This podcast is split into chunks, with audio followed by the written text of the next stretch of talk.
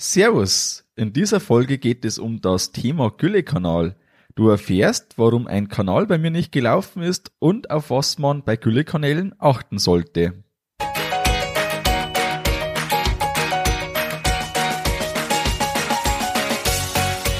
Herzlich willkommen beim Kuhstall Bau und Umbau Podcast. Hier bekommst du viele nützliche Ideen und Tipps für deinen optimalen Stall mit Blick auf das Wohl von Mensch und Tier.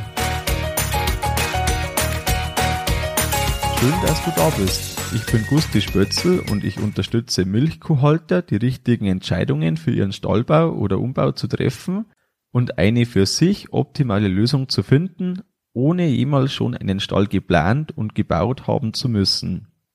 Hallo in der heutigen Folge.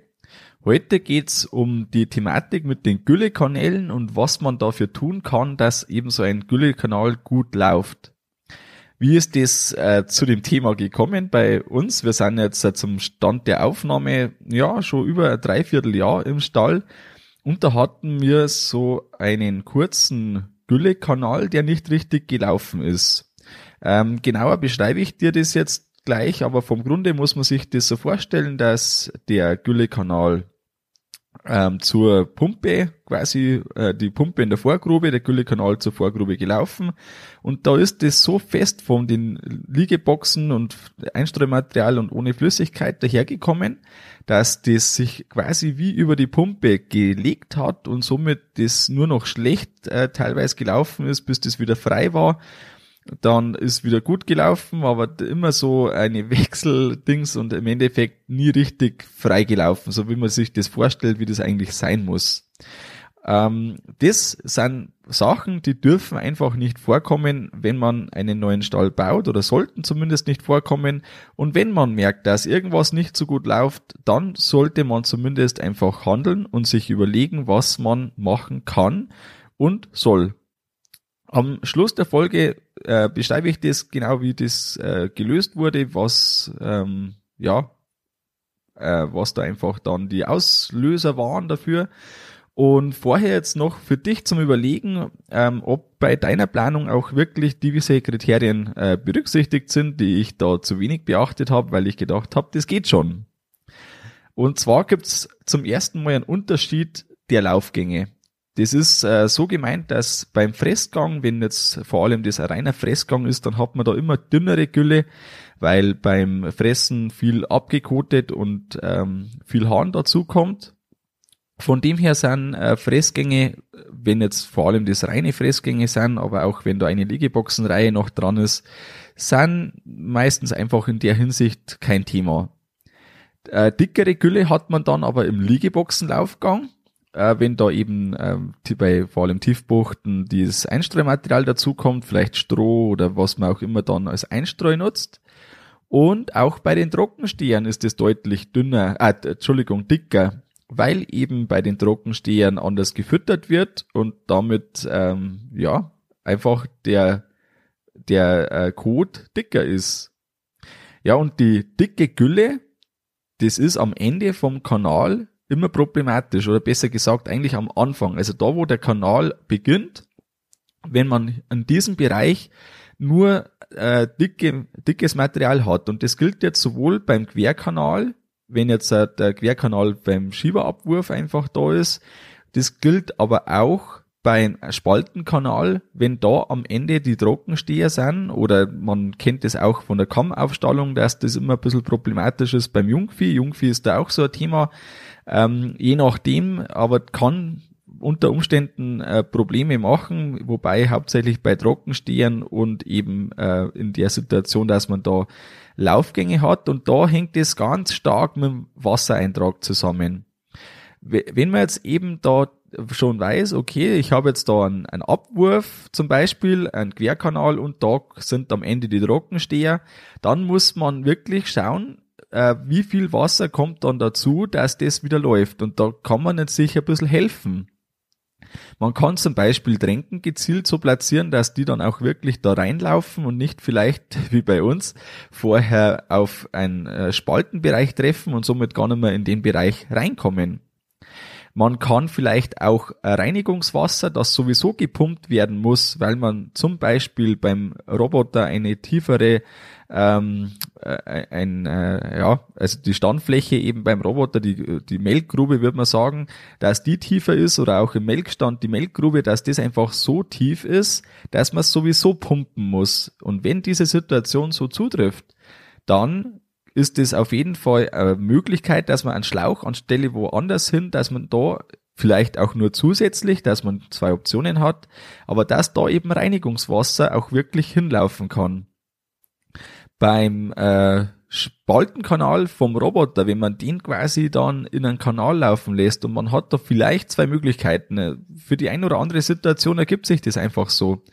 Dann ist es auch denkbar, dass man das am Anfang einer Gülleleitung hinmacht, wo man sagt, vielleicht da wäre es ganz gut, wenn da noch was, was kommt, dass man das eben da so hinmacht. Also diese Möglichkeiten hat man vor allem, wenn man einen Neubau hat, aber teilweise auch bei einem Umbau.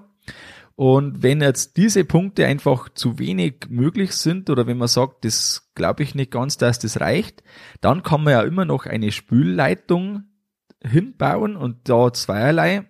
Wenn man eine Pumpe hat, dann über die Pumpe betrieben und wenn man keine Pumpe eingebaut hat, so dass man zumindest dann direkt mit dem Güllefass dran fahren kann, den Leitung zusammenkoppeln und dann richtig spülen. Und mit solchen Sachen kann man sich wirklich gut helfen und das sind so Punkte, die einfach vorher mit bedacht werden müssen, manchmal keinen oder nur wenig Zusatzaufwand bedeuten, aber später ist es immer schlecht, wenn man da einfach dann merkt, ups, so war das nicht gedacht. Da gibt's jetzt ja eben auch die zwei Versionen. Zum einen kann das die Gülle frei zur Güllegrube laufen. Äh, vor allem früher war das noch öfters üblich, als das heute üblich ist und je nach Region ist das teilweise öfters und teilweise weniger. Das hängt dann auch damit zusammen, ob die Güllegruben in den Boden gebaut werden oder ob das äh, Hochbehälter sind und auch noch ein paar andere Faktoren, aber zumindest ist das heute halt einfach mal eine Möglichkeit. Und wenn das möglich ist, dass man die Gülle frei in die Güllegrube laufen lassen kann, erstens und darf. Zweitens, das ist mittlerweile nicht mehr selbstverständlich. Dann macht es in meinen Augen Sinn, weil das das Einfachste ist und keine Technik bedarf, kein ähm, ständiges, ja, wieder abpumpen und irgendwas. Also man hat da eigentlich relativ wenig Arbeit damit, wenn das Ganze von selber einfach gut läuft.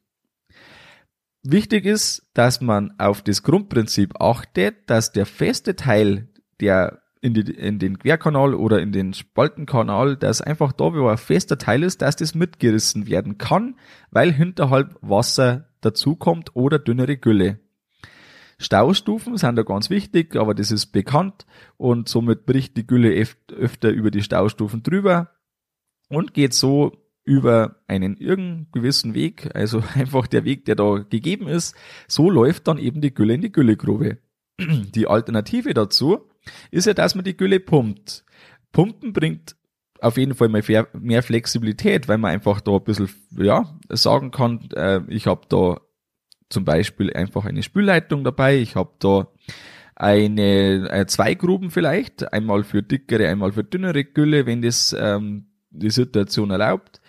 Und von dem her ist das schon ein bisschen mehr Flexibilität, aber ist in erster Linie mal auch teurer. Das ist völlig klar.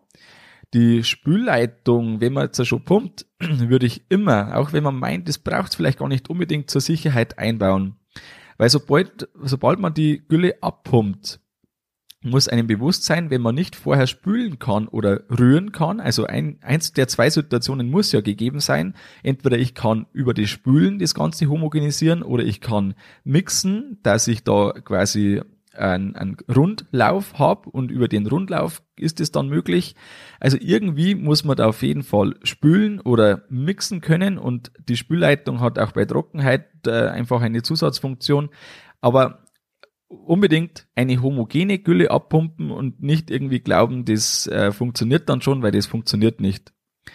Und jetzt auch zum eigenen Beispiel, das, wie es bei uns ist, also ein bisschen ausführlicher wie am Anfang. Äh, die Situation war bei uns so. wir haben an sich einen Querkanal geplant und hatten dann das Problem, dass die Strohbucht, also die Krankenbucht, die ich unbedingt haben wollte, ja, dass die nicht ohne weiteres so reingepasst hat. Wenn man jetzt die nach außen gelegt hätte, dann hätte es von dem her wieder einfach nicht so gut zusammengepasst, das Ganze. Ähm, wer den Stallplan kennt, weiß, wie sie platziert ist, also ganz am Anfang vom Stall sozusagen. Unter der Strohbox äh, geht ein Querkanal durch.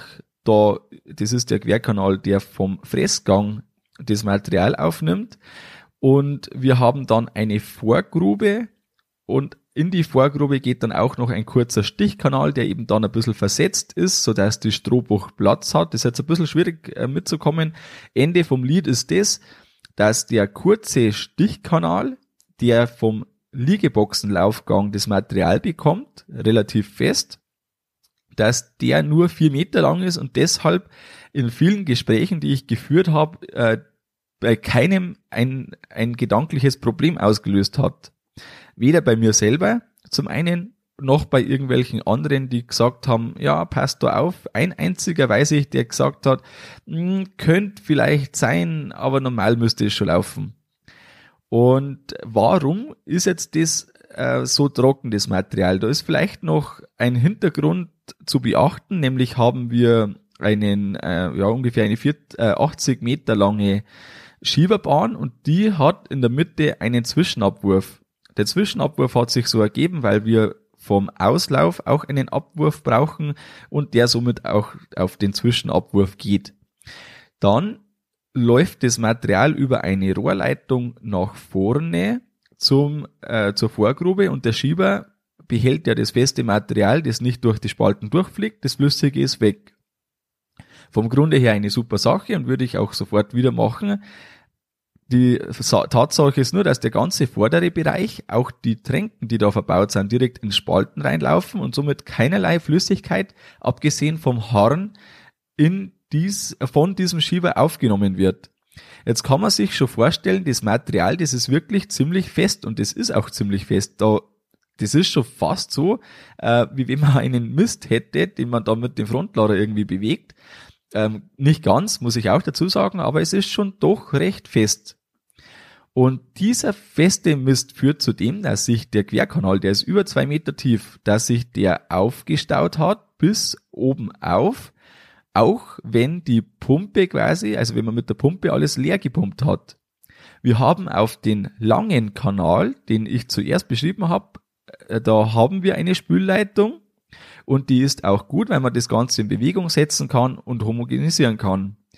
Wenn wir aber dann abpumpen, dann äh, sitzt die, das feste Material so langsam rüber, geht über die Pumpe drüber und dann hat man das Problem, dass quasi die Pumpe nichts mehr wegbekommt, weil das Material so dermaßen fest ist, sich quasi um die Pumpe legt.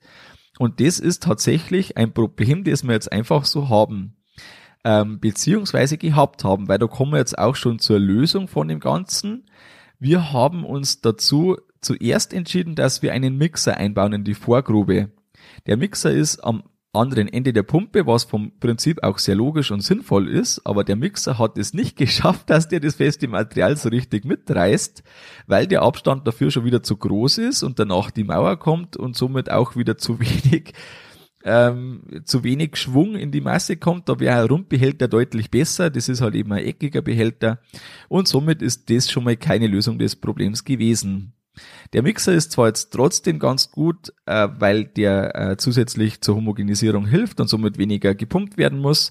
Ähm, von dem her ist das schon in Ordnung, hätten wir vielleicht aber gar nicht gebraucht. Wir hatten jetzt eine Spülleitung eingebaut. Die Spülleitung, ähm, da muss man auch dazu wissen, die Pumpe ähm, die in der Vorgrube sitzt, die pumpt es quasi in den Nachbarraum. Da sitzt ein Verteiler und von dem Verteiler können wir uns dazu entscheiden, die Gülle in zwei verschiedene Güllegruben in die Spülleitung für den langen Kanal oder zum Separieren zu schicken. Und Jetzt haben wir einfach da noch einen Abzweig eingebaut. Das ist da technisch ganz leicht möglich. Eine Kernbohrung in die Vorgrube haben wir gemacht. Und dann die Leitung von dem Verteiler in den Querkanal. Also wir sind in der Gülle, sind wir zu dem kleinen Querkanal gegangen. Das ist auf jeden Fall die einfachste Lösung. Das war jetzt, ähm, also die reine Aktion war ein Tag Arbeit. Dazu muss man noch sagen, die Vorbereitung, Nachbereitung. Also ich sage mal zwei Tage Arbeit und ungefähr 1000 Euro an Kosten für Schieber und Leitung und Montage und Co. Ähm, dann kann man so grob sagen, das ist jetzt äh, blöd, ganz klar, dass wir das äh, noch gebraucht haben, weil am Anfang wäre das immer am einfachsten, wenn man schon weiß, dass man es braucht, dann hat man einfach die Situation nicht so, wie es jetzt war, dass man das alles leer pumpen muss, um, äh, quasi ja komplett leer, also mit dem Vakuumfass haben wir da wirklich das restlos entleert. Ähm, ist natürlich alles möglich, aber besser ist, wenn man es nicht braucht. Und so äh, geht die Spülleitung jetzt halt quasi unterirdisch in der Gülle, ähm, geht die nach hinten, hat einen 45 Grad Bogen nach unten und spült dann quasi in das Eck vom Kanal, also dem Kanalbeginn, den Anfang vom Kanal. Und so sind die ersten äh, Erfolge, also das ist jetzt seit, ähm, zum Zeitpunkt der Aufnahme zwei Wochen knapp her, eineinhalb Wochen, ähm, funktioniert echt gut. Das ist auch gut so, dass es jetzt wirklich gut funktioniert und jetzt haben wir da auch kein Problem mehr äh, mit irgendwie abpumpen. Am besten funktioniert es, wenn man irgendwie einmal am Tag so für zwei, drei Minuten die Pumpe laufen lässt und dann quasi das einmal wieder vorspült. Dann wird das erst gar nicht so so einem richtig festen, großen Batzen, sondern das ähm, sind immer kleinere Einheiten quasi, die da zwar geballt vorgehen, aber die werden ja dann eben homogenisiert über das Umpumpen, das man da macht mit der Spülleitung. Und so funktioniert das doch relativ gut. Also eher sogar ganz gut. Besser wäre es natürlich, wenn man es nicht brauchen würde, völlig klar. Aber so ist es jetzt eine absolut äh, ja, praxistaugliche Lösung, die dann auch jetzt in Zukunft so weit ganz gut passen sollte. Dann kommen wir jetzt zum Fazit der heutigen Folge. Am Kanalende darf nicht nur dicke, dicke Gülle kommen, man braucht da irgendwas, was flüssiges. Gülle im freien Lauf ist meistens die bessere Wahl, wenn es zumindest möglich ist. Und eine Spülleitung hilft beim Homogenisieren, wenn man abpumpen möchte. Was gibt's Neues aus dem neuen Stall? Das ist jetzt eben die Spülleitung, die im Querkanal endlich eingebaut ist. Ich habe es ja schon länger vor, dass wir es machen, aber irgendwann muss man halt einfach zur Umsetzung kommen. Und so sind wir jetzt da ganz zufrieden. Wenn du deinen Güllekanal so bauen möchtest, dass er läuft, dann empfehle ich dir den Kuhstallbau Online-Kurs. Da kommen alle Erfahrungen, die ich habe, rein und zusätzlich noch Wissen, das andere schon haben, und der Kurs ist zwar aktuell geschlossen, aber du kannst dich zur Warteliste eintragen. Geh dazu auf kuhstallbau.com-warteliste oder schau einfach auf die Homepage und da findest du einen Link, der dahin geht und trag dich da schon ein und somit kannst du die Anmeldung nicht verpassen. Das ist nämlich nur ein kurzes Zeitfenster, wo der Kurs wieder geöffnet ist und dann kommt eine neue Gruppe und mit der Gruppe starten wir dann zusammen in das Programm das war's mit der Folge vom Kuhstallbau Podcast. Sei auch nächstes Mal wieder dabei. Dein Gusti Spötzl.